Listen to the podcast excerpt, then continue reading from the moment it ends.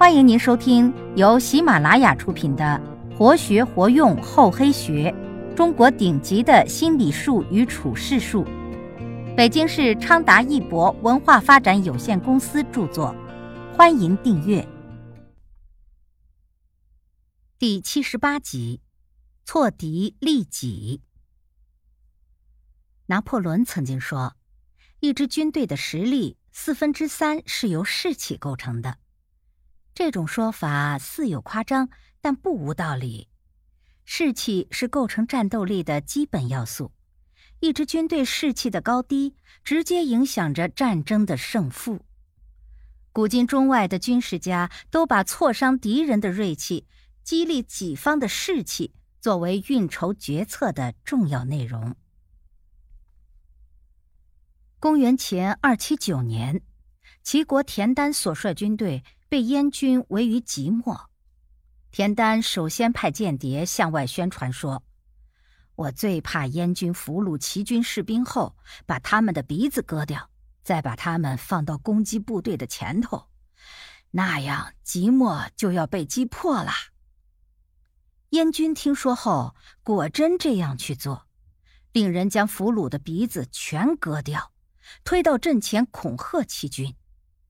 城中军民看到被俘的士兵被割去了鼻子，异常愤怒，死守不屈。田丹又派出间谍四处散布言论，说：“我最怕燕军挖即墨城外的祖坟了，那会使城中军民人人寒心，失去斗志。”燕军将领听说后，不仅下令挖掉齐人的坟墓，还焚烧掉骸骨，威逼齐人投降。城中齐国军民见此情景，悲痛涕零，义愤填膺，决心同燕军决一死战。田丹看到高昂的士气上来了，便率领军民大举反攻，燕军溃败，齐军很快收复了所有失地。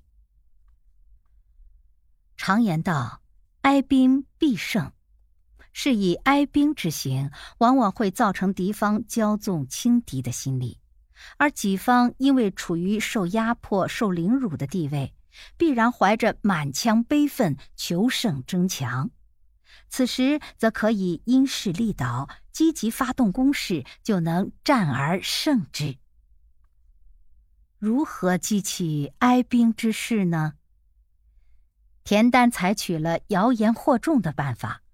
诱使敌人去割鼻挖墓，看似消沉齐军意志，实则暗中另有所图。他是要通过此举激起军民同仇敌忾的士气。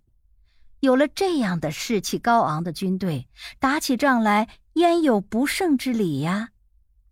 同样的，在如今的职场生活中，激励士气也是领导必不可少的一项任务。卡耐基认为，作为一名成功的主管，应欣赏部下晋级之美，应设法让你的部属分享你现有的成果。别忘了，分享是对部下的最大激励。谁都喜欢晋级，谁都喜欢加薪。主管这样，部下也如此。当主管晋级加薪之时，别忘了底下为你打下江山的弟兄们。设法让他们也有所晋升，或得到些许奖励，保荐他们到更好的职位，这才是对部下最大的激励。中国有句谚语：“一人升天，先级鸡犬。”当你加官晋级，同时也把你的成果与众部下分享，可以想象部下会是何等的忠诚。这样的公司也必然是上下一心、齐心合力谋求更大进步的公司，动力十足，也就必然是一个充满活力的企业，效益不断上升，可以想见。公关部主管斯密特先生，由于近日在与日商谈判中大杀了日本人的威风，压低了对方索要价格，使公司节省了几十万元。可谓立下汗马功劳，也为本公司扬眉吐气、大涨志气。因此，总经理决定为他加薪一级，同时将给他提成百分之十。斯密特获得加薪，自然没有忘记和自己一起奋战几昼夜商讨谈判方案的弟兄们。于是他慷慨解囊，宴请诸部下，随后又请他们周末一起去度假。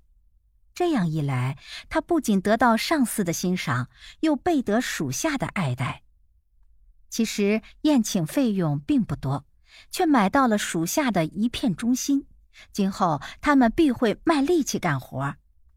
那么，下次再加薪晋级的机会还会远吗？这就说明，让属下分享你的成果是对他们最大的激励，也是自己再创佳绩的基础。不可否认，表扬和赞美是有效的管理激励方法，但就人的本性而言，更多的员工喜欢对他们的表扬和赞美是有形的、实实在在的。奖励就是这种有形和实在的赞美和表扬。这种方法也可以让下属更积极的做事。曾经蒸蒸日上的塑料大王梅布尔。经营一家塑料生产公司，在一九九八年业绩大幅滑落。由于员工们意识到经济不景气，这一年干得比以前更卖力。马上到年底了，照往例，年终奖金最少加发两个月，多的时候甚至再加倍。然而今年惨了，财务算来算去，顶多够发一个月的奖金。总经理李特龙看到这种情况后焦急万分。他知道员工今年的工作激情比任何一年都要高，如果按以前的标准发放年终奖的话，势必会给企业留下重大的创伤。如果不那样做的话，又怕因此员工的士气大败，这样给企业造成的损失将更大。怎么办呢？如何给员工一份满意的薪酬呢？李特龙请来远在马来西亚的董事长梅布尔一起商讨如何解决这个问题。董事长梅布尔听完总经理的介绍后，形象地说：“每年的发红包就好像给孩子糖吃，每次都抓一大把，现在突然改成两颗，小孩一定会吵。”聪明的总经理突然灵机一动，想起小时候到店里买糖，他总喜欢找同一个店员，因为别的店员都先抓一大把拿去称，再一颗一颗往回扣，那个店员则每次都抓不足的重量，然后一颗一颗往上加，这样使得小李特龙很满意。于是，董事长和总经理为设计出员工满意的薪酬策略。达成了共识。几天后，公司下达了一个决策：由于营业不佳，年底要裁员。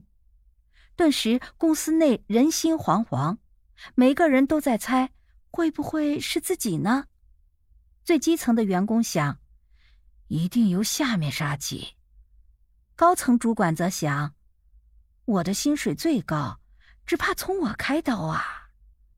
但是没过几天，总经理吉尔多达就宣布：“公司虽然很艰苦，但我们不能没有你们。无论有多少困难，公司都愿意和你们一起渡过难关。只是年终奖金就不可能发了。”听说不裁员，人人都放下了心头的一块大石头，早压过了没有年终奖金的失落。除夕将至。员工们看着别的公司的员工纷纷拿到了年终奖金，多少有点遗憾。突然，董事长李特龙召集高层领导紧急会议，看领导们匆匆开会的样子，员工们面面相觑，心里都有点七上八下的。难道又要裁员了吗？没过几分钟。各级领导们纷纷冲进自己的单位，兴奋地高喊着：“有了，有了！还是有年终奖，整整一个月，马上发下来，让大家过个好年！”整个公司沸腾了，员工们为了满意的年终奖而高呼，很多员工都主动要求过节期间加班。一次满意的薪酬激励，终于换来了第二年的发展。可见，用奖励的方法激励下属办事是非常有用的。当然，这种策略最好是用在公司运营不佳的时候，否则公司赚得盆满钵满，再用这种方法来激励下属，就只能适得其反。本集播讲完毕。感谢您的收听，我们下集再见。